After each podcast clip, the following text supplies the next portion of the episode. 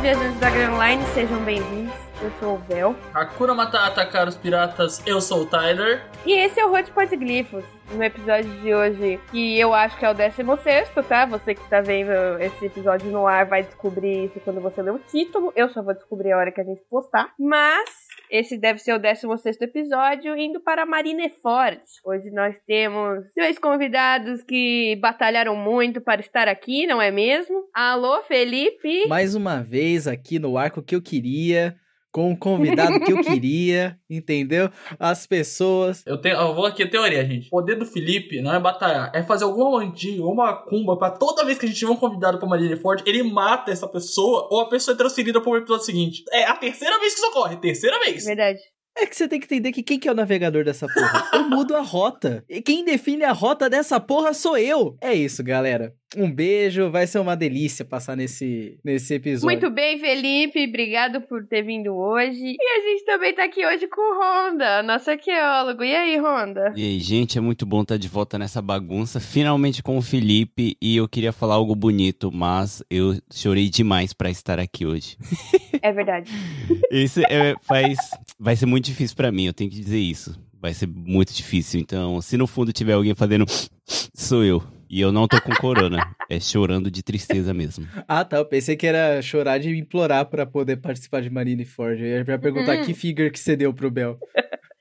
Ai, é isso. Pra seguir com os recados, ah, essa semana, esse fim de semana, não é o fim de semana que esse episódio vai sair, tá? É só o, o dia que a gente tá gravando. Dia 18 e 19. Bom, nesse fim de semana do dia 18 agora, vai sair a collab de One Piece com Onde Está o Oli, né? Então, já saiu aí uns leaks. Não sei quem já viu, quem não viu, mas parece que tá muito legal. É, vai ter que dar um zoom do caramba, então eu nem ouvi o leak, porque o leak não tem qualidade, então não dá pra zoom. Mas parece que tá show de bola. Ah, vai sair figure de Wano, que também tá na capa da Shonen Jump 33, 34. Parece que temos um pequeno Yamato ali, aquelas figurinhas miniatura, então show de bola. Começamos a ter figuras do Yamato. E foi anunciado um audiobook de Monsters, que é aquela prequel de One Piece, que é a história do Shibotsuki Ryoma. Ryoma. Eu ia falar Shisui, mas não é Não é Shisui. É a história da espada, né? Como foi feita. e como foi ele ter derrotado aquele dragão, que todo mundo conta que o Zuma é o samurai que derrotou o dragão. Então vai ter um audiobook com as vozes que a gente conhece da do anime, né? Não sabemos ainda qual é o casting, mas vai ter. E é isso. E pra fechar, lembrando as nossas redes sociais, arroba rodpodglifos Instagram e no Twitter, rodpodglifos arroba gmail.com. Sigam a gente, comentem lá o que vocês estão achando dos episódios, é, divulguem pros seus coleguinhas e é isso. Vamos pra Marineford? Bora que bora, vou guiar vocês. Vai guiar a gente? É, eu sou, eu sou navegador, porra. Mas você não tá em Marineford. Bora lá, ignora o Felipe. Ignora o Felipe, bora, bora, bora, bora.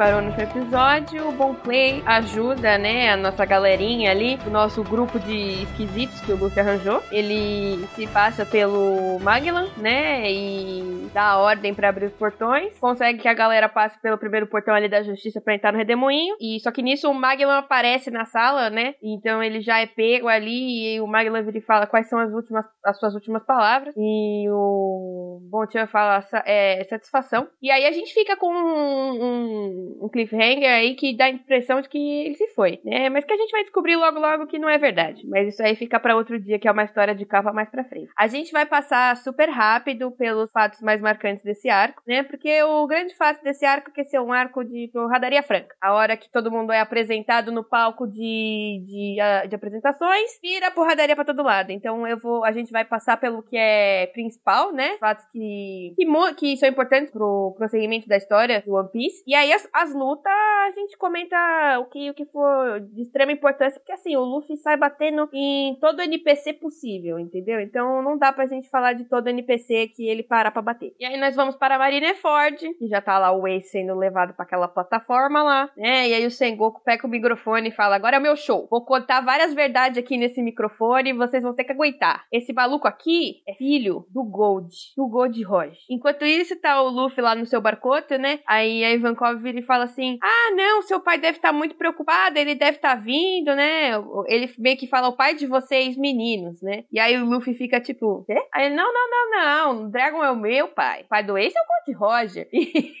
tipo, como se fosse a coisa mais casual. Ele: uh, Não devia ter falado? Eu acho que eu posso. Vai, pode ir. Mencionar um negócio, tem, a gente esqueceu desse ponto, que são duas revelações bombásticas ao mesmo tempo, que na verdade não é meio que uma revelação, mas é a primeira vez que a gente fala, que também eles falam sobre a fuga na prisão, responsáveis são o Luffy do Chapéu de Palha e o Bug. E fala que o Bug é da tripulação do Roger junto com o Shanks. Uma coisa que meio que ficava subentendida, mas ela nunca tinha sido dita. Uhum. Tipo, quando é o encontro do Barba Branca e do Shanks, fica meio que subentendido isso. É, que a gente conhece o Bug com o Shanks pequenininhos, mas a gente não vê em que navio eles É. estão, né? Exato.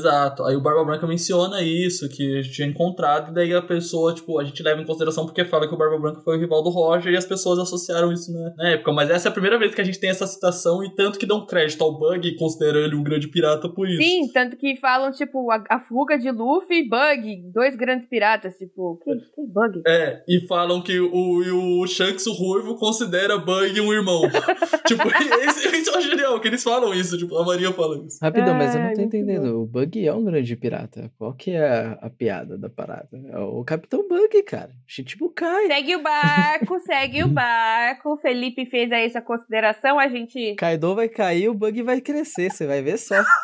Enfim, né? A gente tem a chegada dos piratas do Barba Branca e seus aliados, né? Que é uma cena assim, começa. Tem uma neblinona e alguém fala: Peraí, tá, tem um negócio na neblina. E aí aparece uma barcaiada geral, né? Aparece mó galera. Você não consegue nem ver onde acaba os barquinhos. E a gente vê ali a, a- uma massa, assim, né? Que não dá pra ver nem o, o começo e o fim, né? De barcos, uma galera toda. E aí o, o negócio é que a Marineford é meio que uma baía, né? Você tem uma entradinha e um, uma, uma coisa meio ilha que ela forma um C, né? Então essa galera toda tá vindo pela essa entradinha do C e do nada, na- no meio do C, e eles acham que não vai acontecer nada, começa umas bolhas, assim, umas bolhas, bolha, de repente as bolhas aumentam, aí as bolhas ficam bem grandes. Aí o Sengoku fala, não é possível, vai crescendo, crescendo, crescendo, de repente sai um- uma baleia, e na real é um navio. E aí não sai uma, sai três. Três, né? Porque é o Mob Dick tem dois navios igual ao Mob Dick. E você sabe que a Bahia é em forma de C, né? Sim. Porque são tudo cuzão do caralho, filha da.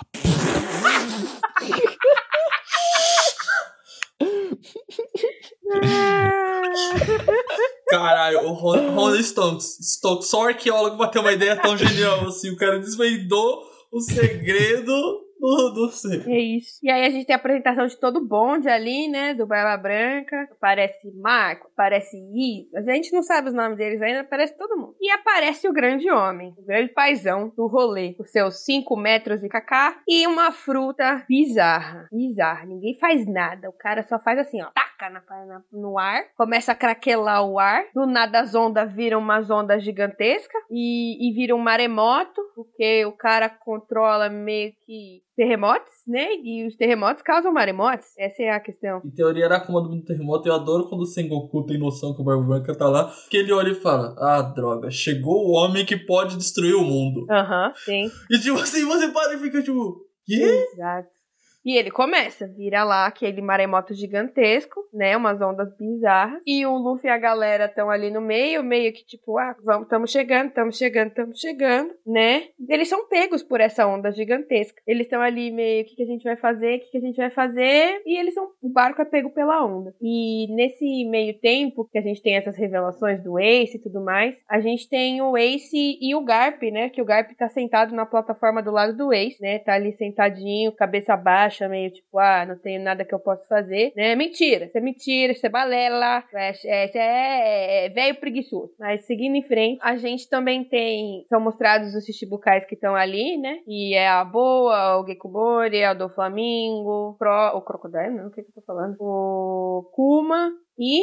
Já tô esquecendo? Mihawk. Mihawk. Boa. É engraçado porque eles eu, até falam, o, o vaidoso Dracula e Mihawk pretende lutar hoje, aí o Mihawk, não, eu só vim aqui pra, pra ver o Barba Branca. Só tô aqui Me deu, me dá um oi. Só vim pelo evento. Encontro de amigos. E a gente também tem a primeira aparição conjunta dos três almirantes. A Kaino, a Okid e... Kizaru. Claro, obrigado. Nisso, a- a- o barco do Luffy foi pego pela onda o- a onda meio que tá caindo pra cima ali do, do C. Já meio que começou uma leve porradaria franca. E o Luffy tá caindo do céu, ele. ele tá- e todo mundo olha pra cima, do nada tem um menino despencando do céu com o navio e mais um monte de bandidão conhecido no mundo, né? Tá caindo Luffy, Sir Crocodile, do Flamingo. Oh, caralho, eu, fui- eu pensei no Ivankov e falei do Flamengo. Luffy, Sir Crocodile, Ivankov, Jimbe. Jimbe, o nossa. grande bug. Grande Você tinha que ter bug. falado o nome primeiro e eu não queria te interromper, Bel, mas vo-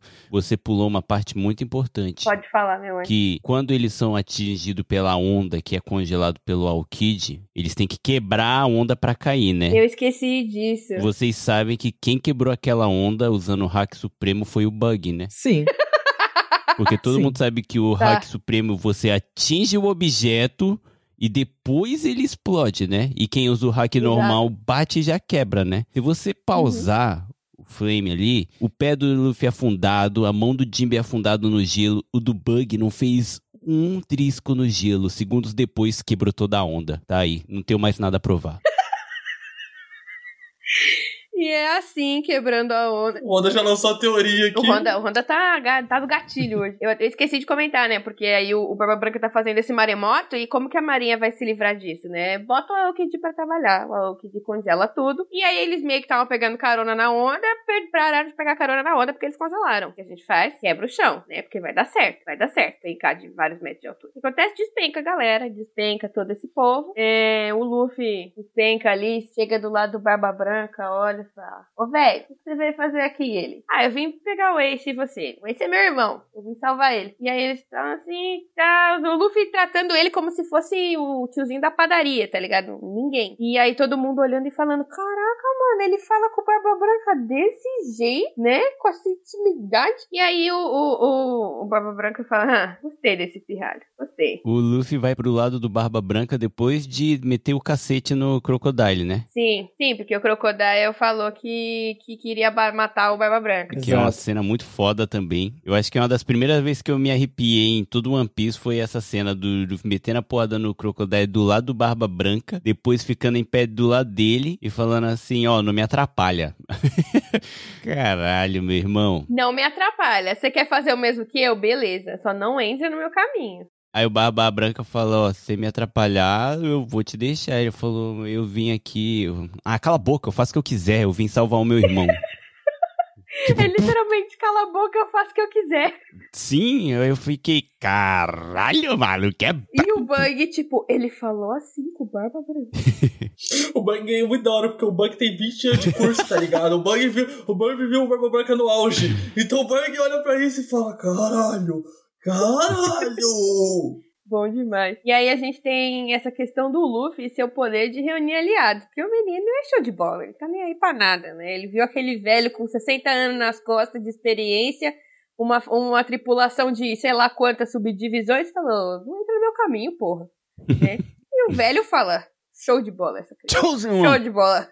Desculpa, tô com esse. Porra, tá foda. Ave Maria, que absurdo, mano. O Honda, o Honda hoje tá pistola, o Honda tá na mira. Marineford, eu tenho detalhes e de- eu tenho todo, eu tenho detalhe por detalhe na minha cabeça. Eu tô vendo, você tá aqui até pra me corrigir. Adorei. É assim que é bom. Não corrigindo, estou acrescentando, só apenas. E aí a gente tem toda essa questão do, do Barba Branca ver o Luffy e fala.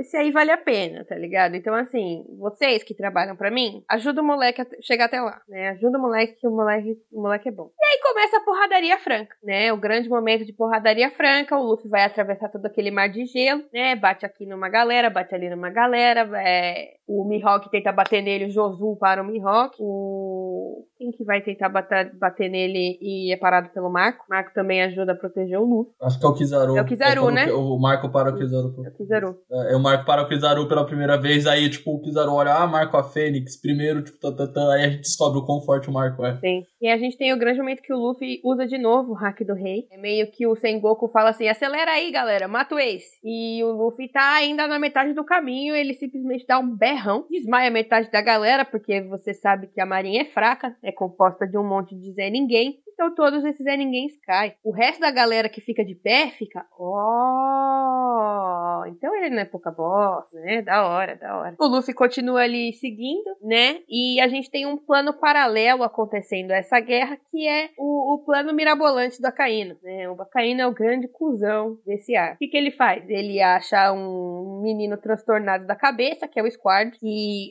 foi um cara que perdeu pro Roger muito tempo atrás, e depois foi é, acrescentado à família do Barba Branca. Ele vira e fala assim pro Squad num, num cantinho: Ô, oh, esse lance aí é tudo roubado, Barba Branca, ele vai deixar todos vocês morrerem, que ele só liga pro Ace, que não sei o que, porque ele é filho do Roger, né, e o Roger e o Barba Branca, várias lorotas o Squad ali que não bate bem da cabeça, cai na, no Langorero, né? E tá tendo toda aquela coisona lá. O Squad se esgueira dentro do navio do pai, chega ali do lado do Barba Branca e mete uma facada, né? O, o cara, o cara, terapia? Não, o que, que eu vou fazer? Vou tentar matar meu pai. Facada não, né?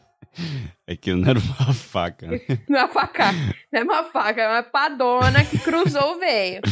Ele esfaqueia o Barba Branca, tipo, do nada. E o Barba Branca, que é um homem muito carinhoso, né? Um homem muito acolhedor, ele fala, ô, oh, Squad, é burro, Squad. Você foi acreditar nesse cara que você nunca viu, Squad. O que, que é isso? A gente tem uma história. Vai tomar seu cu, seu otário. Você me enfiou faca pra nada. Pai entendeu? é quem cria. Pai é quem cria. E aí você vai criar acreditar num maluco aleatório que você conheceu hoje. E aí ele perdoa o Squad, dá um abração no Squad, o Squad chora ali. Eu não perdoei o Squad até hoje, mas o Squad chora ali, é perdoado pelo resto da galera, e ele finge, finge não, porque, enfim, né? Eu só não gosto muito do maluco, então tudo que ele faz pra mim é fingido. Ele volta lá ajudar a galera do Barba Branca, né? mas tem esse momento aí desnecessário de traição dele tá no meio daquela bagunceira. É, a gente também tem um grande momento que é o Jimby arremessando o Luffy com seu poder do Gyojin Karate, né? Ele faz aquele golpe que ele faz aquela aquele, aquela chuvona de água que eu esqueci o nome agora. Uh, e ele joga o Luffy pra cima, né, da armurada, que eles estavam ali para baixo no terreno é, baixo, e ele joga o Luffy pro, pro, terreno mais alto, que é o terreno da, da, da armurada ali, Marineford. E ele cai de frente pros três almirantes, né, e ele foi massacrado pelo Magellan, aí ele foi entubado de hormônio pelo Ivankov, bateu um rango. Gastou 10 anos da vida. Gastou 10 anos da vida. A Ivankov falou que ele não ia ficar bem por muito tempo tempo, né? Não é, não, não é milagre, é hormônio. E aí ele tá fraco, né? Tá fraco. Tem um momento ali que o Crocodile dá uma limpada na bunda dele, né? Ainda bem que o Crocodile mudou de lado. E, e aí o Luffy implora de novo pra Ivankov entubar ele de hormônio, né? Ele vira pra Ivankov e fala: me, me mete mais hormônio, porque eu preciso salvar meu irmão. Ele pede adrenalina, né? É. Dá mais adrenalina. O maluco tá virado no café. Tá, tá. Cheirado de adrenalina. E paralelo a isso, a gente tem uma coisa muito importante, né, que é o que o que está acontecendo. Isso estava sendo transmitido para o mundo porque era uma transmissão feita pela Marinha. Só que a hora que a pancadaria aconteceu e eles propuseram a traição, o, o Squad ia trair o, o Barba Branca, eles pediram para cortar as câmeras. Mas nós temos um grande homem que não deixará esse evento ser esquecido na história. Ele vai fazer de tudo para que nunca se esqueçam do que a Marinha fez ali. Esse homem é Bug. O Bug rouba um Dendemush vídeo, né? Que não é um reprodutor de vídeo, é um gravador de vídeo. E ele vira o locutor da nossa guerra. E aí, essa cena é ótima, porque ele tá travado de vergonha. Ele, assim, ele aparece na câmera e eles falam, vai, Bug, fala ele. Eu? Eu? Eu. Aí ele, ah, eu sou o Bug. né? Eu, eu, eu já eu fui da tripulação do Roger. E aí ele começa devagar, não fala o que ele tinha que falar, né? E, mas o Bug faz com que tudo que esteja acontecendo seja transmitido. Porque enquanto ele fica ali viajando na maionese, os caras viram a câmera um pouco e estão transmitindo o fundão que é a luta. E a galera que tá em Sabaody tá vendo tudo, né? Porque é pra lá que tá sendo transmitido o, o evento ao vivo. O evento. Outra treta que rola em paralelo, né? Que ali todo mundo tentando ajudar o Luffy a chegar no Ace. E aí Ivankov vai segurar o Kuma. E aí qual que é a questão? Que é colocada aí. O Kuma pra gente era um membro do Chichibukai. Ele era o Chichibukai que aparentemente se dava melhor com o governo, obedecia mais o governo. Mas a gente descobre que o Kuma aí é do exército revolucionário. Né? A Ivankov vira e fala: Você trabalhava comigo. Por que, que você não tá me respondendo? Por que, que você tá me ignorando? Por que, que você tá me batendo, seu lonha? Só que aconteceu ali é que o nosso Kuma já perdeu a memória. Né? Ele já se entregou 100% pro Vegapunk. Então ele não tem mais consciência de quem ele é. A gente vai descobrir que tem um porém nisso mas nesse momento ele não tem memórias mais do Kuma, né? Ele é só um robozão que tá ali pra dar tiro. E aí o Luffy volta a correr em direção ao Ace. Aí o, o mané do Kobe acha que tem alguma coisa a fazer nesse momento. Ele vai tentar parar o amigo Luffy dele. Toma um soco um soco feio, coitado do Cole, né? Humilhado ali, treinou, treinou, treinou pra quê? Pra chegar na frente do Luffy e ter um socão na cara. Não, é muito bom porque o Luffy não se esforça. O Luffy não dá, tipo, ele não dá um, um giganto, não dá, tipo, um jeta, não. Ele dá só um soco e fala, tipo, pô, relaxa. Eu acho que é meio que a amizade deles, né, nesse ponto. Ele sabe que o Kobe não tá no nível de enfrentar ele a ponto de que seja justo a briga. E ao mesmo tempo é zero, assim, respeito, né? Não tá nem aí. Ele mete o socão mesmo que ele sabe que o Kobe não é nada perto do irmão dele, né? Tipo, é um soquinho Sim. de tipo, mano, tchau.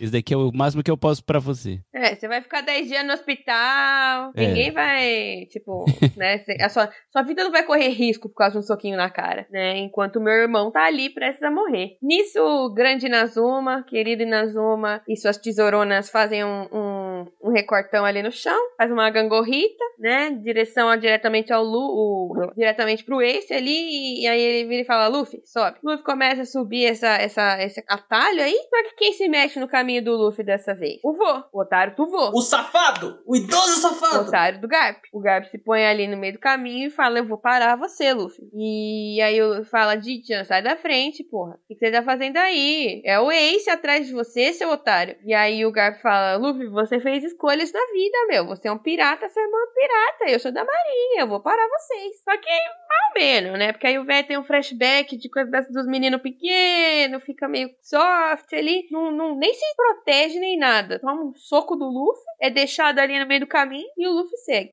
É que ele sabe que merece, entendeu? Ele sabe Ele que sabe. merece aquele soco. Ele merece! Tem culpa no ele cartório. merece! Mas eu acho que aí eu vou emendar com o último programa. Eu acho que aí é o que mostra que o Garp talvez ele possa ser, sim, da Sword, tipo um, um agente filtrado.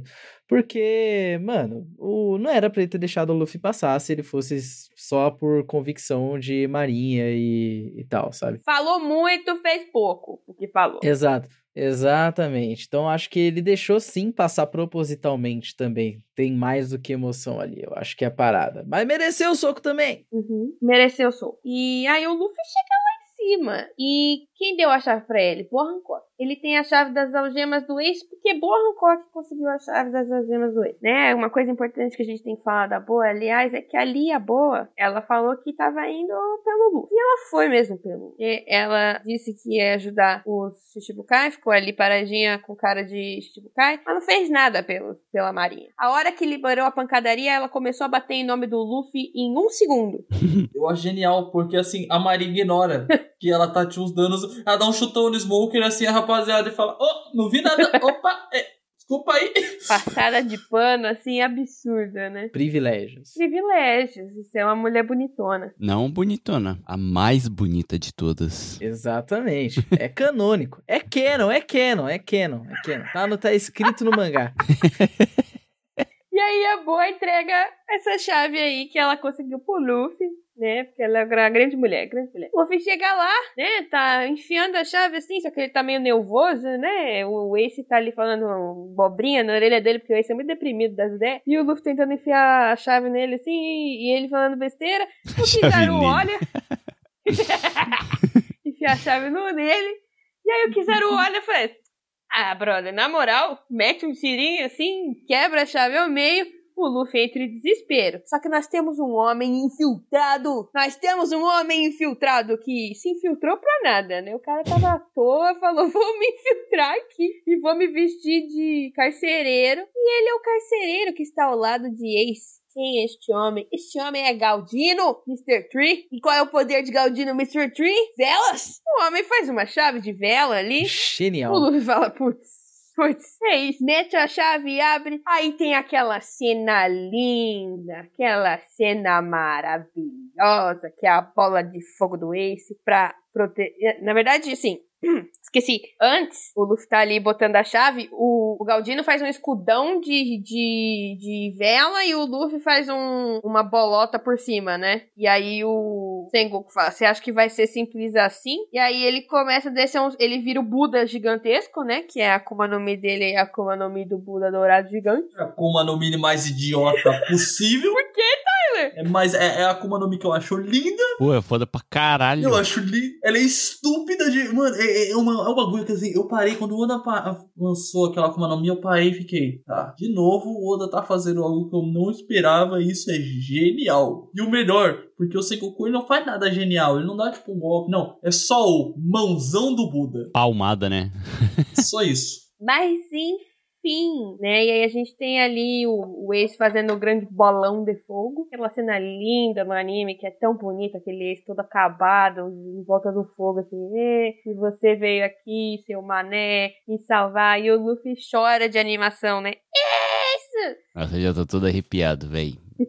Tá difícil já. Ih, força, força, força. E aí eles caem no chão, né? O, o grande mãozão de fogo põe os dois no chão, o Galdino cai. Não sei porquê, né? Tem que ter um alívio cômico dessa cena muito, muito emocionante, que é o Luffy e o Ace se reencontrando. E aí o Ace é uma avacalhação, né, galera? Porque o Ace é, comparado com esse bando de marinheiro e NPC, o Ace é uma avacalhação. Ele sai assim, ó, foguinho pra cá, foguinho pra lá, tá uma labareda, tá um foguinho. Galera só cai, né? Onde o Ace passa, a galera cai. Não, queima. É, tem. tem um grande problema. O Ace, o Ace precisa de terapia. E isso não foi oferecido ao Ace, né? E aí qual é o problema do Ace? O Ace, ele não sabe a hora de fugir, né? O Ace não sabe a hora de falar, não, essa luta não vale a pena, entendeu? Esse é, esse é o BO que a gente tinha que fazer. Ele ainda é um menino muito orgulhoso. Não estou falando mal do Ace. Essas são falhas do personagem que o Oda fez porque ele era pra morrer ali, né? O, o Oda criou Ace pra morrer ali, infelizmente. O Oda tá muito triste. Tá pesado já. A real foi que, é que o Ace ele tem 5 anos, porque o Akainu virou pra ele e falou: Ado, ado, ado, quem olhar Sim. pra mim é um viado. E aí ele falou: é o quê? Caramba. Retiro o que você disse! Foi basicamente isso. É, é o que eu falei, tipo, o Ace, o Ace não sabe a hora de falar, brother, isso aí é lorota de, de otário, tá ligado? Quem cai nisso aí é trouxa. O ruim disso é que pra quem lê o mangá, entendeu tudo nesse momento. Exato. A gente já viu, falou assim, Oda, seu corno, dessa vez você não engana ninguém. Verme. É. Não acredito nem um minuto no que você tá querendo me fazer acreditar aqui. É foda, né? É, é- é dolorido ali. Porque você fala, véi, a gente passou esse sufoco inteiro pra chegar aqui e esse puto ficar de picuinha com esse Zé Mané da esquina. E aí o Ace fala, retiro o que você disse. E, e o maluco fala, não vou não. Mano, o Gap, o Gap não, o Akaino voltou pra quinta série e lançou Sua Mãe é Gorda, sabe? Tipo, sua mãe é gorda, sua mãe é chata. sabe? Um bagulho desse. Comi sua mãe ontem. Comi sua mãe ó. Comi Lançou sua mãe essa. aquela mocreia, o esse, o quê? A minha mãe ficou grávida há três anos de mim pra você falar isso dela? Foi isso. Eu, eu acho que, sem brincadeira, é, eu acho que é uma das partes que o Oda mais não teve uma, a cabeça assim criativa pra se fazer o que ele queria, porque foi muito ridículo. Foi ridículo tudo, porque o Akainu realmente falou assim: seu pai é um bobo, eu seu pai perdeu pro Roger, ele é o perdedor dessa época. perdedor, seu pai é perdedor, sabe? Tipo, porra, Oda, caralho, é exatamente. Ele, eu vou te bater agora. Porra, tá de sacanagem. Não, é um puta anticlímax, cara. Eu Não vou mentir, não. É um É. puta anticlímax. É basicamente essa cena, a gente já fez várias alegorias. Mas é o seu tio bolsonarista tentando puxar a briga no WhatsApp e você cai, entendeu? É isso. Aí tá os outros, o pessoal falando assim, vem, vem, não, não escuta o que ele fala não, ele tá falando só pra te irritar. Não, ele tá mexendo com meu pai, eu não vou deixar por isso. Porra, É velho. irritante, cara. Você fala, Ace, pelo amor de Deus, que que é isso, sabe? Filha da Você tem 20 anos, meu irmão. Deixa ele xingar seu pai. O, o Barba Branca, cara, filhão, vamos embora, vamos pra casa, quero comer. Tipo, Não. tá ligado? Tipo, não. Vamos não. É que ele tá falando, vai. Tipo, o Barba Branca a gente já sabia que ia morrer, tá? Tererel. Caralho, o Barba Branca tinha um buraco de 40 centímetros no peito. É, então. E aí que fica o negócio, sabe? Eu sei que na hora da emoção não deve funcionar assim, mas liga dois com dois, entendeu? Falou, papai tá falando pra eu ir embora. Tem uma bola de boliche faltando ali no peito do maluco, né? Eu vou, eu vou ficar arrumando briga com o cara do, do boné chato pra quê? Mano, ó, olha, Pra olha que morrer. é escroto porque o Oda parece que esquece que tinha feito isso virar emo durante vários capítulos ali. Eu não mereço viver. A minha vida é uma droga. Por que que vocês vieram por mim? Aí salvam ele. Luffy, por que que você fez isso? Quem diria que chegaria o dia que você me salvaria? O quê? O meu pai não é perdedor? Eu vou te bater. Filha Como? Mano, o quê? Ele passou pela puberdade Regrediu, em tá ligado? 30 minutos. Ele adolescente, cara, em 30 minutos, velho. Ah, frustrante. Muito É frustrante. frustrante, é- essa é a palavra certa. É frustrante porque o Oda cagou no isso na- nos momentos finais dele. Eu vou fazer o famoso, vou puxar aqui, já que o Bel falou que o Ace morria, a gente tem a morte triste do Ace, né? O Akainu furando o menino com, com a, com o nome dele, corno. Akainu fazendo seu trabalho de corno da marinha, o corno maior. Ele mata o Ace, aí tem o Luffy tem o choque, fica. Ah, Ace, trava. E daí o Akainu, tipo, pretende matar o Luffy também. Nesse momento, tipo, o Jinbei surge falando não. E o Barba Branca surge também. E daí o Barba Branca salva o Luffy. E olha o seguinte: você não vai matar o irmão do meu filho, não. Porque se ele morreu pra salvar Não ele. vai matar mais um, não, porque já tá bom É. matar um desses meninos, tá ligado? Se meu filho morreu pra proteger ele, a gente vai proteger também. O Barba Branca olha pra família e fala: Seguinte, gente, protege o mundo. Protege o chapéu de palha. Aí o Jimby aparece e fala, aí o Akainu fala, não, vou matar ele. O Jimby, não, prefiro morrer a deixar ele morrer também. Não, e o Jimbe, ele segura na mão a muqueta do, do Akainu em chamas, em lava, em magma. Em... Não, a- o hack do armamento do Jimby é tanque, porque ele tanca todo mundo. Tem que lembrar que tem uma aguinha leve ali, então ele, ele levemente tá gelando o magma do, do Não, esse Akainu. funcionamento das coisas faz sentido nenhum. Que o Akainu, quando mata o Ace, fala, porque eu sou magma e eu consumo fogo. Mas, hum, o quê? Não é assim Oi? que funciona, Akainu.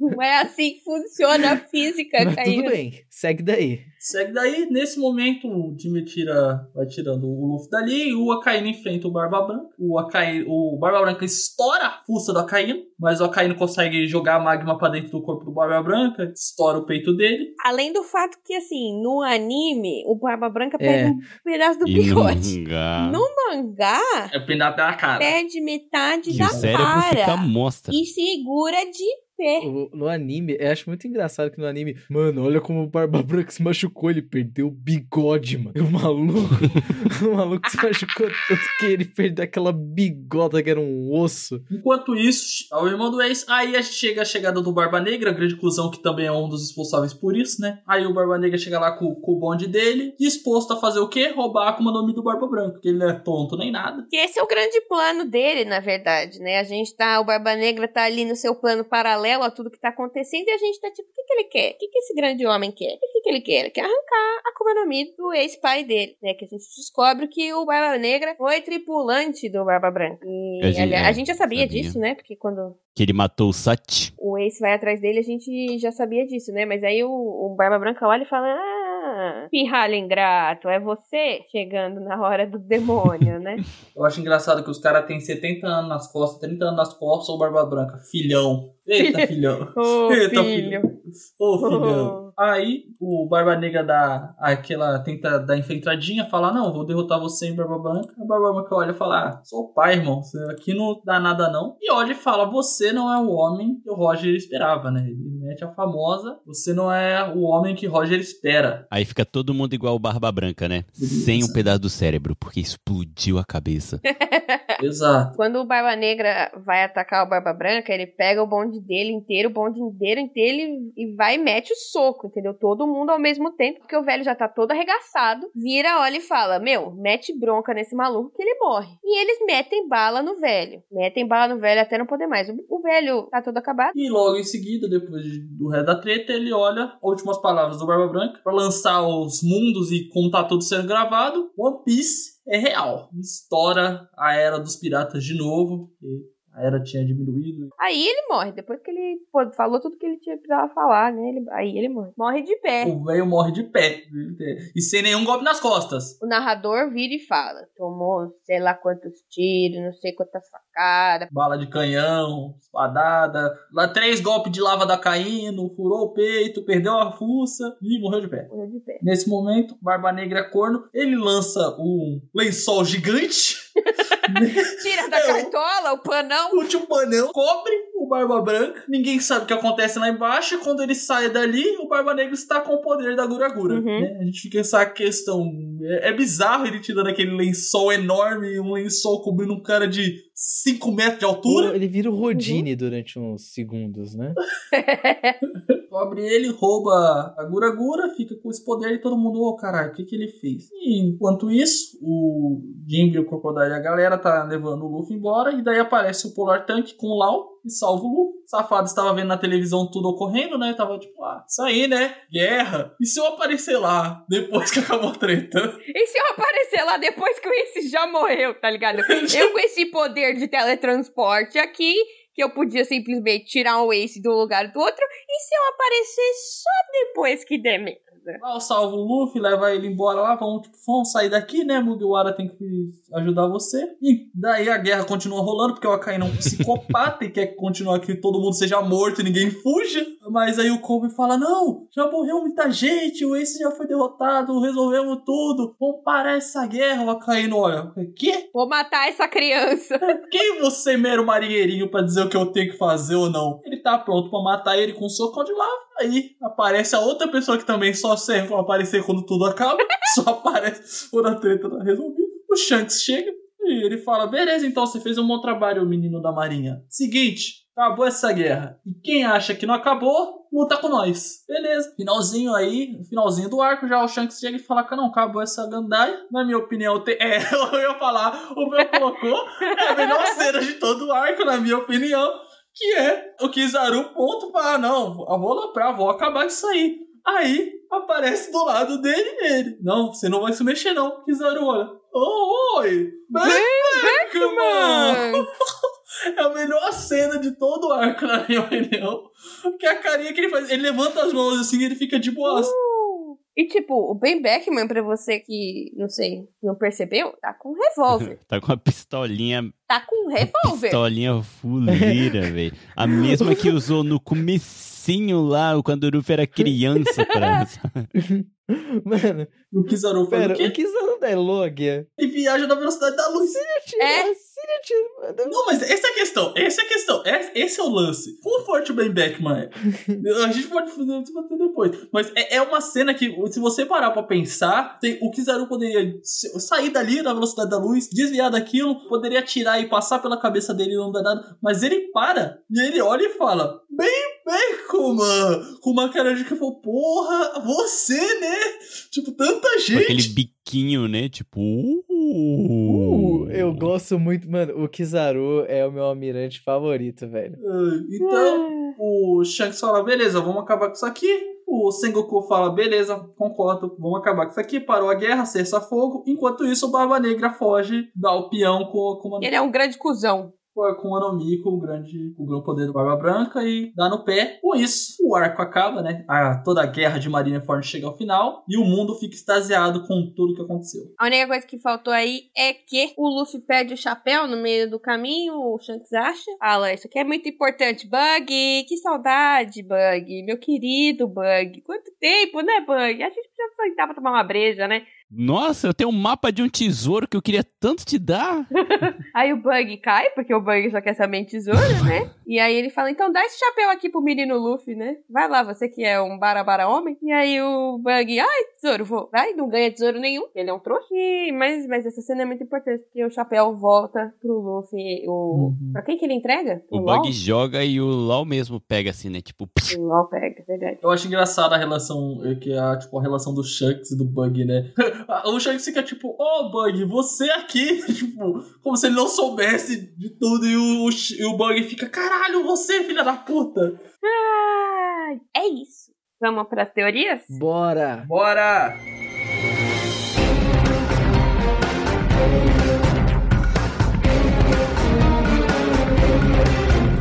Então, começando as teorias.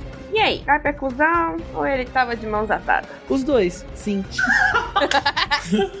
Eu não Both. argumento. É. Both is good. É. Eu não sei se vai tudo ao ar, tudo que a gente falou no episódio de Amazônia de Impel Down sobre o Garp. Então, tipo, é isso, assim. ó, Toda a minha opinião do Garp está naquele episódio, porque não é que eu não acho que o Garp não estava de mãos atadas. Só que eu acredito que mesmo que você tenha um dever a cumprir, talvez um objetivo maior, você ficar todo o tempo discursando que você se importa com a sua família, que família é diferente, que você se importa com os negócios, e na hora que a sua família tá ali, vai ser morta pela Maria, e você fizer tipo, ah, não posso fazer nada, é muito coisa de corno, é muito coisa de cuzão. Então, né, essa é a minha opinião sobre o Garp. Eu concordo, eu acho que. Ah, galera, vamos lá, entendeu? A gente sabe que. A gente não sabe qual é o rolê entre o Roger e o Garp exatamente, mas a gente sabe que tinha uma camaradagem ali, né? Um lovers to enemies, enemies to lovers, ninguém sabe, mas tem um rolê aí. E assim, o maluco falou: vou cuidar do seu filho. Já começou errando, deixando ele na mão de bandidos da montanha e depois virando e falando por que, que esse menino virou um pirata. Né? Como você quer que seu, seu neto afilhado vire um marinheiro se você dá ele na mão de bandidos? Não, primeiro que ele não. Ele não falou, vou cuidar do seu filho, né? Ele ficou com um pezinho na consciência do, do brother dele de luta, porque tava morrendo o Roger lá. E o Roger só lançou a braba, falou: Ô, eu vou ter um filho e eu só tenho você pra cuidar. E o maluco pegou e cuidou. eu só tenho cinco letras pra dizer a vocês. Mas aí o Roger é trouxa. porque o Roger conhece o Ray, Pior, ele né? conhece o Imagina se o Ace tivesse crescido feliz com a Labum. Mano, por que, que ele não deu desde o começo por ba pro Barba Branca? Assim, não, é, o que eu quero falar é que a gente não sabe por que o Roger fez isso. Mas uma teoria que eu acho plausível é que talvez o Roger não queria que o filho dele tivesse essa vida de crime, de fugir da, da do pessoal e todas essas Isso, coisas. menino, ele queria que o menino- filho dele achasse One Piece. Não, não, mas você fazer e a criança ter a escolha de ir atrás disso é diferente de você, tipo, mano, colocar a criança nascer na vida de pirataria, sabe? É a primeira vez que eu vejo o Tyler falando besteira.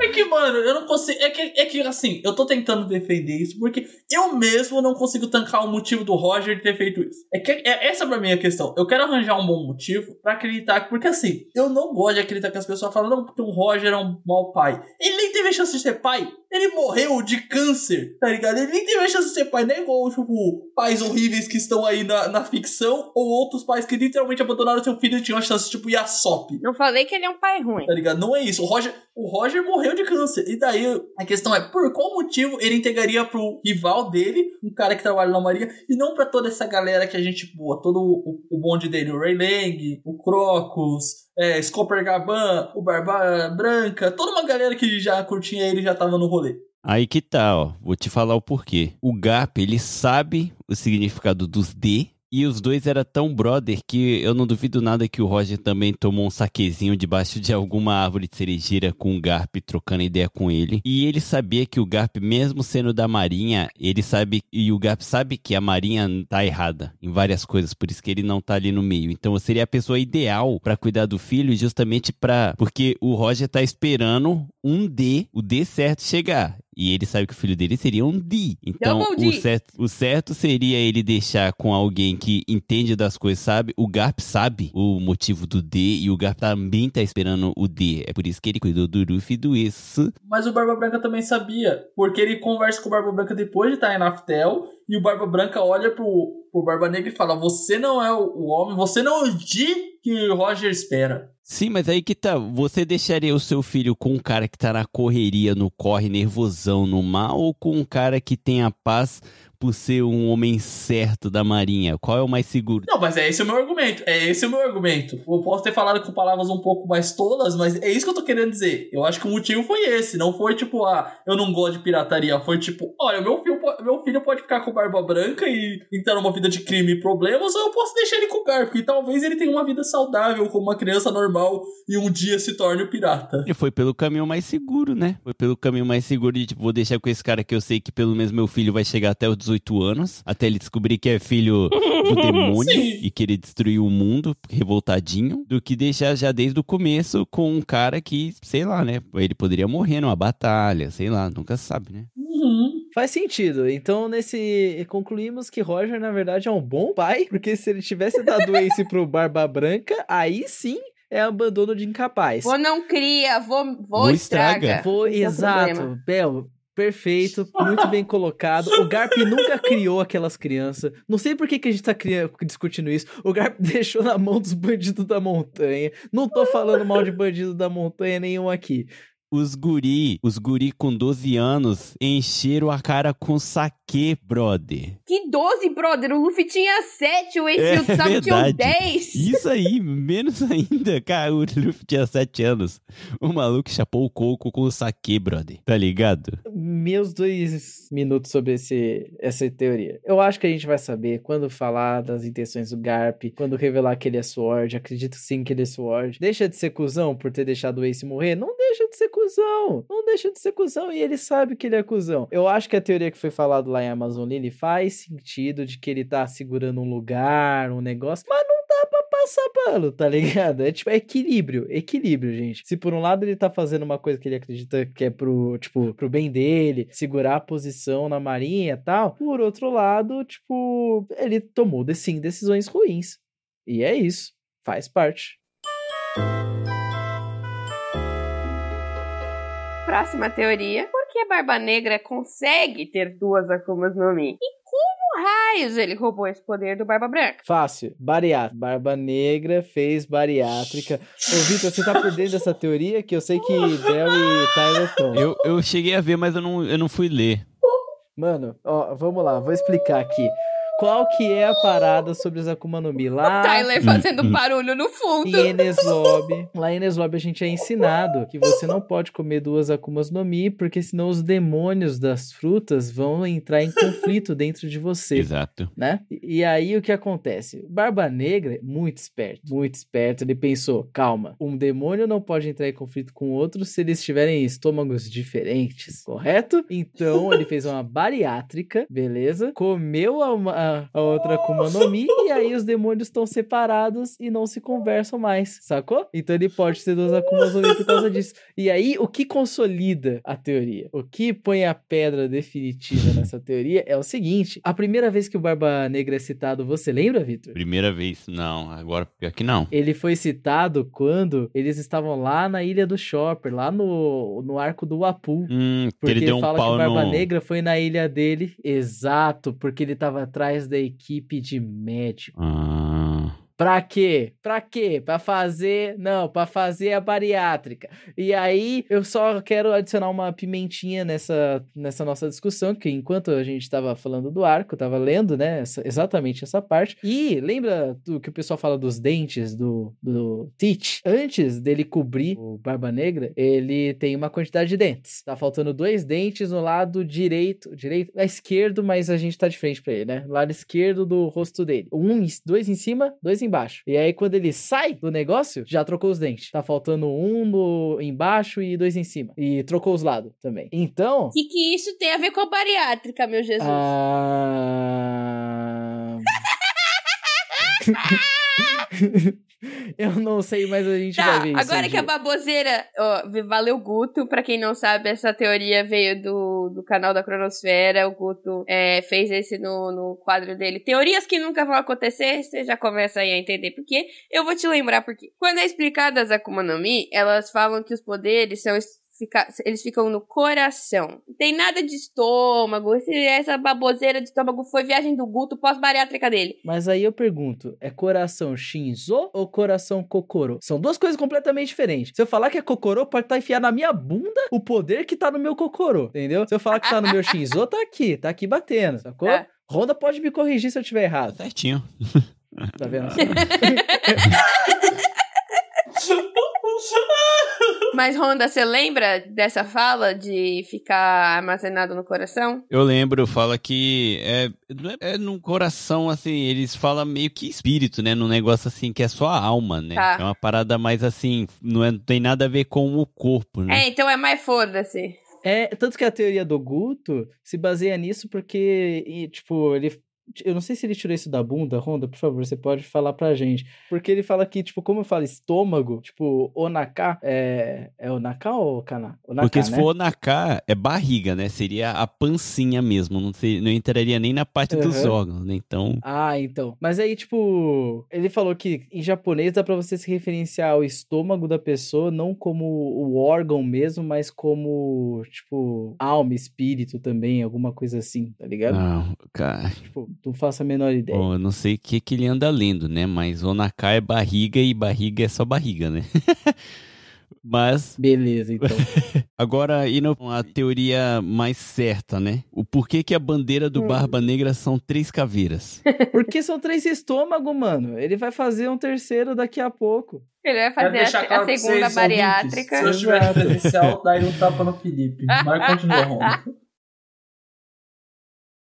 Vocês sabem que o Tite, desde o começo, tinha uma tara, uma fixação pela fruta do Yami Yami, né? Do buraco negro. Sim. Sim. Agora, vamos lá. Qual que é o poder mais... O que que é o fodão do Yami Yami? Ele cria um buraco negro onde ele suga tudo que ele quer e solta quando ele quer. Então, aí você já entra na teoria de que até então ele era um cara talvez certinho ali, né? E depois que ele come, ele cria fruta justamente por causa de alguma coisa. Ele talvez sabia que a porque é ilustrado que quando o, a- o cara que comeu a fruta do demônio quando morre, o espírito sai, quando o espírito sai, a fruta que ele comeu tá no espírito dele, depois se torna a fruta. Então ele pode usar a fruta dele que suga tudo pro buraco negro. Então ele suga o espírito de alguma forma e ele pode usar isso pra ele que a gente ainda não sabe, mas o, Maru, o Marco falou que o corpo do Tite é diferente dos normais. Então o Tite já tinha um corpo diferenciado antes mesmo de comer a fruta. E ele deve ter feito todo esse processo já querendo a fruta de algum jeito, porque ele sabia que isso seria possível. Mas aí que tá, ó, Tano, aquela grande cortina que o Barba Negra usou, era uma cortina do quê? Ninguém tava com a sacolinha, uma mochilinha tirando a cortina. A cortina é feito com o poder do Yami Yami. Você pode ver pela textura, é a mesma o jeito que o Oda desenha em todos os poderes do Yami Yami. Então é a textura do Yami Yami. Aquela cortina é com a fruta do demônio dele. Então aquilo ali já segura a alma, porque ele, o Barba Negra tava esperando o Barba Branca morrer. Na hora que ele morresse, era pronto, faz. Que ainda tinha alguns segundos pro cérebro desligar completamente. O Felipe pode falar isso melhor do que ninguém.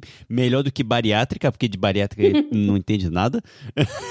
De- A gente tem que lembrar que o Felipe é, é neurocientista, não médico, Ele sabe de cérebro. não cirurgião geral. Isso, é isso aí. Até Né? porque a bariátrica não separa, só te fica entreligado, só fica pequena ali, né? Então não teria, não faz nenhum sentido. Então ele sabe que até ele morrer mesmo tinha alguns segundos. Então quando ele viu que morreu, é tipo, bota a costina da minha fruta aqui que eu vou sugar o poder dele. Então ele não precisa de fruta, ele não precisa de ter o negócio mesmo, físico. Ele precisa do espírito. Então ele suga e botou pra dentro do cu dele ali mesmo. Pra jogar o bagulho no mato, eu vou falar a teoria mais legal que eu acho, que é a do canibalismo, que ele comeu o coração do Barba Branca, porque o negócio fica no coração, e aí ele só meteu aquela cortinão lá, pega, arrancou o coração, comeu e falou, é nóis. Porque a Big Mom, a Big Mom, quando ela ganha os poderes dela, ela come a Madrame Carmen. E se o poder ficar no coração, que eu não lembro porque me convenceram disso, você come o coração, canibalismo. É uma, é, é uma teoria. Não tem escrito. Mas aí que tá, mas aí. Mas ele estaria comendo igual, né? Então teria o mesmo conflito de qualquer jeito. Então é alguma coisa na fruta do Barba. É, não, aí a capacidade dele de manter é por causa da, da Yami Yami no Mi. Aí tá pro Oda explicar. Eu sou muito a favor do, do que o Bel falou, da questão de ser o, o coração, porque faz sentido se for canibalismo, e não tem nenhum momento que o Oda fala que a Akuma no Mi tá no coração. Isso é uma teoria, Bel. Você se convenceu porque é uma teoria muito famosa no fandom. Ela é muito conhecida, mas não tem nenhum momento que ele fala que é o coração. A gente se convenceu por culpa da Big Mom, por culpa desse lance. Eu odeio isso, brother. Esses negócios que vira teoria e você. A sua cabeça esquece que é teoria, tá ligado? Eu odeio. É, exato. Mas é uma teoria muito conhecida. Mas é- o Oda não escreve que é no coração, só que a gente subentende. Porque o coração é uma parte vital do nosso corpo e não teria por que o poder da sua Mi estar em outro lugar do que a não ser o seu coração, que é a parte vital, e o Oda fala essa coisa do espírito. E, em teoria, seu espírito tá ligado ao seu coração. Então você tem essa associação. Gosto muito da teoria de que sim, é canibalismo, mas nem a do Honda é que chega mais próximo de explicar o porquê dele conseguir comer mais de uma Akuma no Mi. Mas nenhuma delas chega a tanto explicar. Só que daí eu lembro do fator mais importante de todos, que é a primeira aparição do Barba Negra. Luffy e Zoro comentam. Não é ele, é eles. A gente teoriza faz anos, anos, anos. Ah, não, porque ele pode estar falando da, da galera que tá em volta, etc e tal. Mas o jeito que o Barba Negra não e o. Zoro falam e olham pra ela, não, não funciona. Não funciona. Não, não, não me entra que o Oda jogou isso como se ele estivesse falando da galera em volta. Não, ele tá falando do, dentro do próprio Barba Negra a mais de uma pessoa. Eu também posso acreditar que pode ser a teoria do Cerberus. Ela é fácil.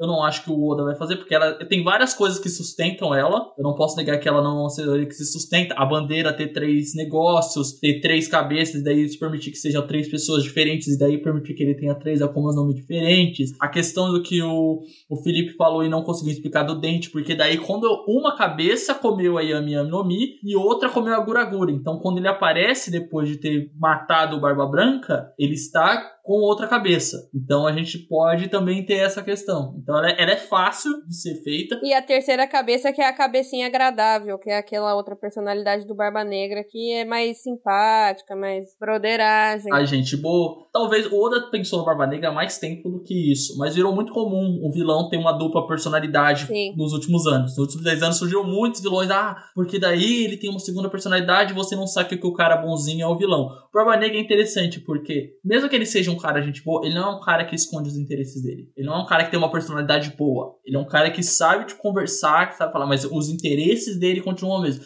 Se mesmo se houver outras pessoas, as outras pessoas ali compartilham do mesmo princípio, do mesmo objetivo. E daí eu volto, que daí a teoria se força em vários pontos. Na questão de que o Marco fala, a gente sempre sentiu que o corpo dele fosse diferente, mas a gente não sabia explicar por quê. Quando eles estão na Terra do Apu, o Luffy Uhum. começa a falar pros, pro Sanji umas sandices lá.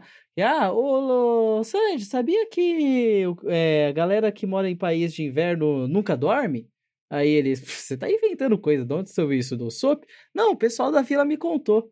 E aí, tipo, morre aí o assunto, tá ligado? Ele fala, eu ouvi de uns piratas no bar. E, uso, e os piratas no bar dá a entender Shanks. Aí a gente retoma o encontro do bando do Barba, ne do Barba Branca com o bando do Roger. O Bug e o Shanks encontraram o Barba Negra e o, o Bug olha e fala, ô, sabia que aquele cara ali não dorme? Faz três dias que a gente tá em porradaria e ele não dormiu? Por que ele não dorme? Porque ele troca de pessoa, porque são várias pessoas e daí ele não precisa dormir. Tem também aquele detalhe que a gente lembra de quando ele era pequenininho, né? Quando o Oda desenha os Chichibukais pequenininhos, ele desenha o, o Barba Negra e o Barba Negra tá sentado numa noite de lua chorando, né? Ele tá abraçadinho nas perninhas chorando, né? Então já tem essa relação com a infância dele. Que, assim, o Barba Negra, a fruta dele e a Miami vai para Ele leva para outra dimensão, né? O, o black hole dele leva as coisas para outra dimensão, que nem quando ele suga uma cidade inteira, depois cospe de volta, para onde foi isso, sabe? Então, talvez a outra dimensão dele possa fazer isso ser possível também, que nem quando ele sugou a poder do Barba Branca, ele pegou aquele espírito ali do que tava e mandou para outra dimensão e talvez ele possa trocar, sabe, as coisas. Ele tipo consegue fazer essas trocas. Eu achei interessante, mas tem um lance que eu acho foda. Eu não tô dizendo que ela tá errada, que é que o Marco fala, a gente achava o corpo dele já antes dele comer a Akuma no Mi. É, então. E, antes dele comer a Akuma no Mi, ele já tinha um corpo estranho e ele já não dormia, porque quando ele, eles encontram ele, ele é criança. Então, já tem alguma coisa de estranho no próprio Barba Negra muito antes dele ser detentor da Akuma no Mi. Ele queria a Akuma no Mi por um motivo específico. Por, talvez exatamente por que você falou, porque seja a Akuma no Mi que possibilita ele ter mais de uma Akuma no Mi. Mas o corpo dele também seja moldado para fazer alguma coisa. Acabei de lembrar uma coisa que faz tudo, fica tudo meio bagunçado, é que ele consegue usar as duas frutas ao mesmo tempo. Uhum. Sim. Como explicar isso, né? Ele usa as duas ao mesmo tempo. Eu vou concluir essa, essa pauta falando, a gente não sabe nada. É. Segue o Oda frente. tá escutando isso, Pô, falando assim, Valela! sabe de nada, inocente. Bando de otário. Bando de otário. É, fica Ah. falando de bariátrica, seus bosta.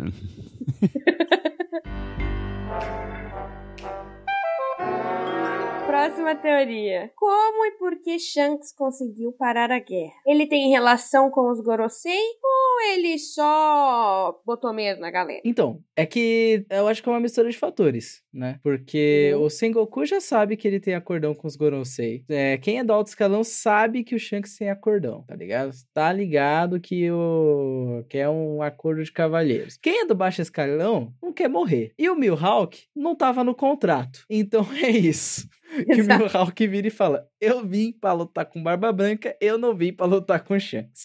Então eu tô indo embora. Exato. Não, isso que eu acho interessante porque é um negócio que eu nem coloquei na pauta. Mas, na minha opinião, eu acho que o Mihawk usou quantos por cento do poder dele? Talvez 30? Menos. Talvez porque o Mihawk tava brincando, né? Tipo, e ele não consegue encontrar o Barba Branca pra valer em nenhum momento. E ele fica, tipo, o tempo todo, tipo, ah, não vou lutar pra valer, sabe? Tipo, não quero. Porque ele, ele, pra ele não é benéfico e nem vale a pena ajudar a Marinha. Porque o Mihawk faz as coisas do jeito que ele quer. Então eu acho que ele dificilmente tava afim de matar e derrotar o Barba Branca. Só que ele seria, é o que ele fala, ele queria saber a distância entre ele e o Barba Branca. Só que ele tinha consciência de que ao mesmo tempo o Barba Branca não tava no auge. Então, tipo assim, ele não se esforça, na minha opinião. Ah, aí eu vou voltar pro Shanks. E o Shanks eu concordo com o Felipe. Eu acho que é uma, uma via de mão dupla. Sengoku sabia que ele tem essa acordinho com o Kurosei. E quem não sabia ficou com medo do bando. Por exemplo, tipo, Kizaru. É, o que eu tenho pra dizer, assim, eu não sei, né? A gente gosta muito dessa teoria de que o Shanks tem um acordão com o Gorosei. A gente não sabe nada. Voltamos ao grande ponto. A gente não sabe nada. A gente é um bando de goiabinha nesse mar de, de gente adulta, tá ligado? Então, assim, Sabe por que que a gente não pode falar nada do Shanks? A gente não sabe o sobrenome dele. No dia que a gente descobrir o sobrenome dele, a gente vai saber muita coisa. E é por isso que não é falado a gente nada. tá esquecendo que o Shanks, ele é um dos Yonkou, né? Então, tipo, é dois Yonkou, um que tá morto. E, assim, ele é aquela coisa que eles falam mais é, mais pra frente, quando a gente tá no Reverie, o bando do Shanks é o mais é, equilibrado em nível de poder, né? Se o Shanks é um pirata com quantos, quantos milhões de bears? Aqui, ó, as recompensas. O Kaido, 4.600 é, bilhões. O Shanks, 4.000. A Big Mom, 4.300. E 3.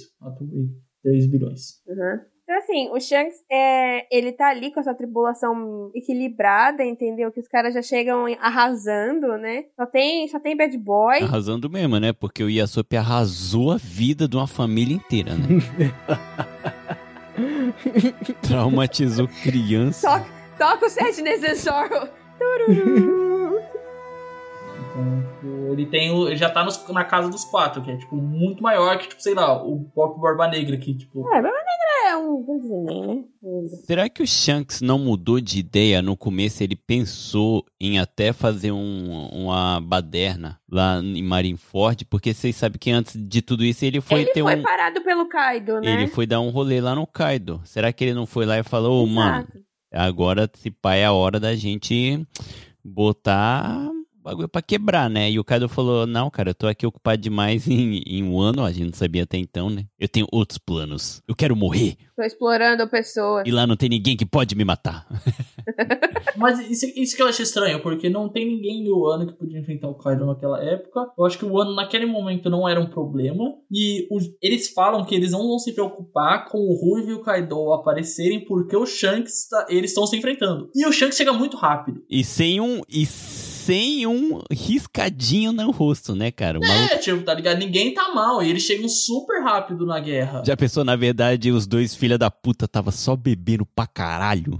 Igual o Shanks. Eu entendi que me deixou muito confuso depois que a gente chega em Wano, né? Porque a gente chega em Wano e parece que o Kaido não sai do, do, do boteco dele ali, o sofazinho, tá ligado? Mas o que eu entendi é que o Shanks estava se movendo em direção à guerra de Marineford e ele foi parado e impedido pelo Kaido, né? E aí teve um, um probleminha ali e ele não. Essa desculpinha esfarrapada aí. Ah, o Kaido me parou, né? Que pena, galera. Então demorou pra chegar. Aí ele chega na, no- na hora H, né? Bem, bem inconveniente. Mas fica essa coisa, né? De tipo, essa coisa com o Kaido. E assim, é difícil você negar que tem um acordão com os Gorosei quando a última cena que a gente tem do Shanks é o Shanks chegando no meio do referee, que é tipo a reunião mais importante do mundo, simplesmente, virando e, e, e, assim, os Gorosei estão tipo assim, ó, vai logo, que vai começar a reunião, entendeu? E a gente tem que ficar de vigia, porque ninguém decide nada, é só fake, aquela coisa. Mas assim, você, quer uma audiência, corre. A gente só tá deixando porque você é você, entendeu? Por que que você é você? O que, que tem de tão importante nesse ruivo maldito que ele chega ali naquela porra toda e... e... Como é que o velho soube, mano? Como é que cara subiu até Marijoá? Como? Elevador secreto, meu. Todo mundo tem um elevador secreto. rico é assim. Se vai pra de rico, tem um elevador pra nós pobres, gente humana besta, e tem um elevador de rico secreto. Todo mundo sabe disso. Então assim, o Shanks tem acesso ao elevador secreto. Outro ponto.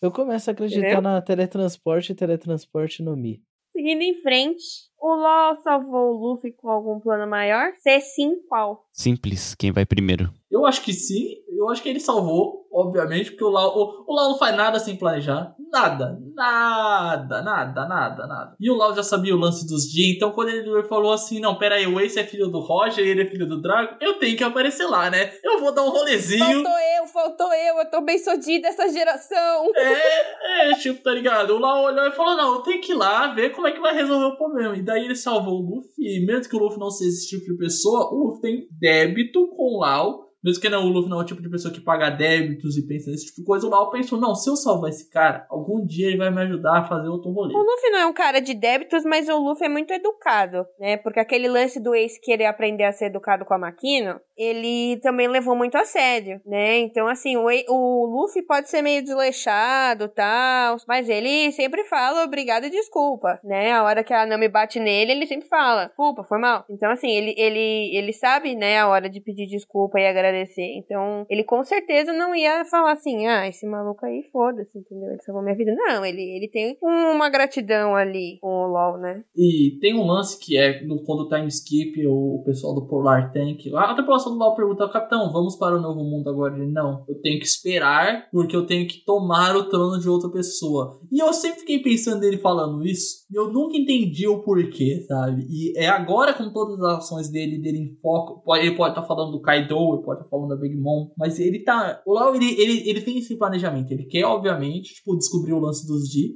eu não sei se o Lau quer ser o rei dos piratas, mas ele tá a fim de muito descobrir um segredo e pegar isso pra ele. E o Luffy parece alguém muito útil pra fazer, porque ele sabe que o Luffy não tem medo. E ele já viu que o Luffy não tem medo nem do, tipo, do, dos Terobitos. Então o Lau pode, tipo assim, ah, deixa ele na frente e eu vou É, atrás. põe o cachorro latindo na frente e eu vou atrás, só fuçando nas gavetas do governo, tá ligado? O cachorro vai latindo, vai, vai, Luffy. Pode... Por isso que ele meio que, assim, no começo do plano, ele sempre dá uma estressada, né? Porque ele ainda fica meio, ai, afobado, ansiedade ali. Então, mas na hora que começa a dar certo, ele vira e fala, "Ah, deixa o Luffy fazer as coisas Até dele. que- porque o, o coração que criou o Lautz tem a mesma, sabe de tudo, igual o, o, o do Flamengo sabia. Então, a gente só não viu, mas ele pode saber de muita coisa. Exatamente. Né? E eles realmente têm, têm um plano Uhum. assim. Só que eu não acho que eles sejam.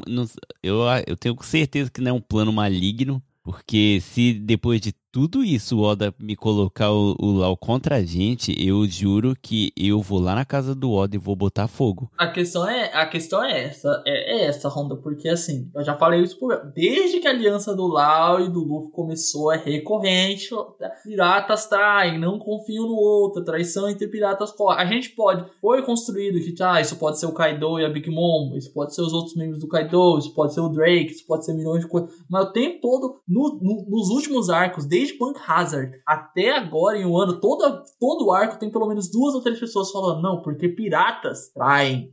Alianças entre piratas sempre terminam mal. Então, tipo assim, eu não duvido o Lau fazer um Shambles, armar as coisas ali, mudar as coisas de lugar e errar o Luffy.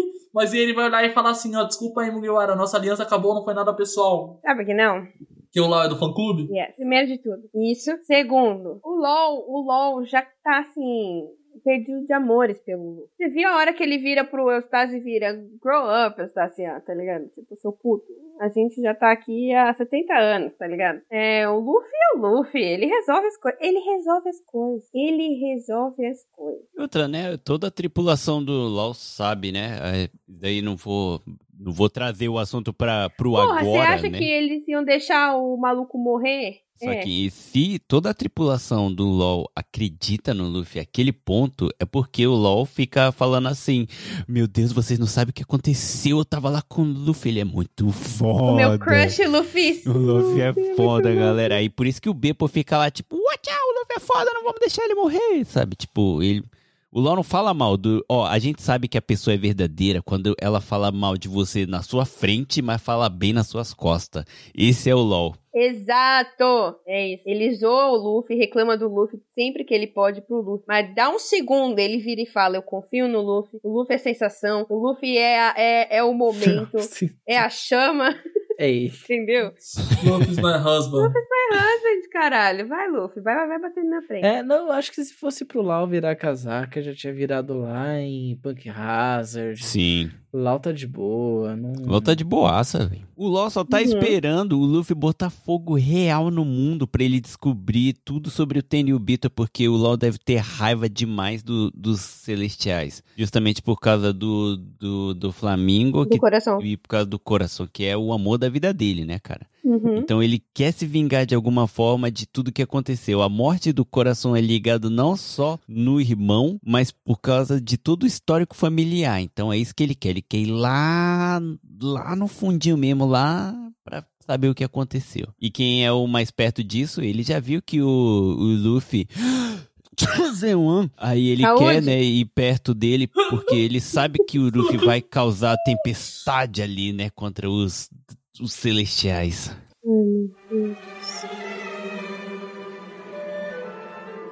Próximo. Próximo. Barba Branca sabia que Roger esperava alguém. Essa pessoa é o Joy Boy? Ou é outra A gente já sabe que o Joy Boy é um título, né? É, a gente sabe que o Joy Boy é então não tem como especular. A gente sabe que o Barba Branca acreditava que o Roger esperava um Di, porque ele olha pro, Barba Negra e fala: Você não é o Di que Roger espera. Então, né, essa é, essa é a grande questão. Então quer dizer que o Roger chegou lá, olhou e falou: Depois que o Oden levou o Roger pra Logtail, leu as coisas, o Roger chegou assim: Não, vamos, vamos falar com o Branquinho Chan. Chegou assim: Ó, Barba Branca, é o seguinte, irmão. Isso aí, isso aí, isso aí, rapaziada, século perdido, brabo, etc e tal. Vai aparecer alguém com o mesmo nome que eu, vai resolver as tretas. Talvez seja o meu filho, aí o Barba É. Branca. Da hora. Bravo. Quer saber onde tá o One Piece? Não, não me interessa por Até isso. porque eu só quero saber de família. É. Família. É o Dom Toreto. É isso. É. Não, mas o que, eu, o que eu ia dizer é que acho que assim, a única coisa que eu consigo tirar dessa teoria é de que naquela conversa do Barba Branca com o, o Roger em Wano, ele falou, ó, li os poneglifos, Não é o ano! conheci uma... Não é o ano? É... Onde que é? Não é o ano, porque eles estão embaixo de uma cerejeira, só que não é o ano, porque, tipo, eles não, eles não voltam, o Barba Branca não volta e nem o Roger volta em um ano. Ninguém diz que não é o ano. Tem uma grande teoria que possa ser Onigashima antes do Kaido é, invadir Onigashima. Que a ilha de Onigashima, antes dela ser transformada no que ela é hoje, aquele terreno todo fodido, com nuvens e tempestades, Uhum. ela era uma ilha de cerejeira. Tá querendo dizer que o ano é tipo Okinawa antes de se tornar Japão. Isso. Caralho. Porque Sim. o Oda gosta dessas paradas de Sim, história, sim, né? sim, Duvido sim. nada ele vir com essa de que Onigashima era um outro país, mas era Sim. coladinho ali em um ano, sabe? Se pá, se pá. Não, é, é provável, porque o, o tanto que o Marco fala, é, é agora o nome, de- é agora esse é o nome dessa ilha. O Marco Por fala isso, isso. que vem dessa teo- tem essa teoria de que talvez a, o país das cerejeiras que eles falam tanto possa ser Onigashima antes da invasão do Kaido. Faz sentido. Cara, se for isso, se- isso é triste pra caralho, hein?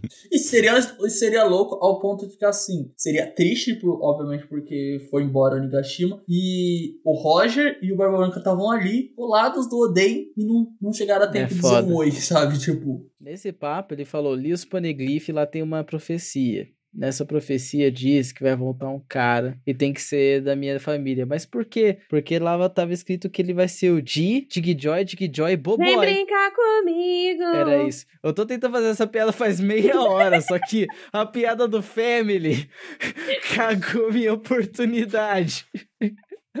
ah, o Roda gostou. O Roda gostou.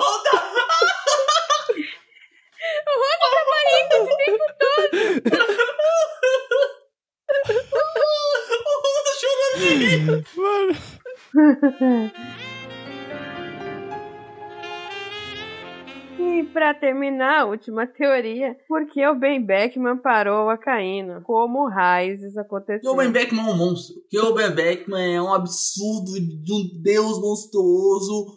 Ele come cu, come buceta, bate criança, bate adulto, bate inverno, soca gente alta, soca gente baixa, faz tudo que ele quiser porque o cara é imediato Shanks e o Oda já disse. Ben Beckman, isso ele disse no SBS. Ben Beckman tem o mesmo nível de poder do Shanks. Ele escreveu isso aí no SBS. Ele não disse na obra, tem esse SBS ele falando. Ben Beckman tem o mesmo nível de poder do Shanks. Cara, é moral. Eles se conheciam de Exato. antes, aconteceu uma parada muito louca. Próximo, é isso.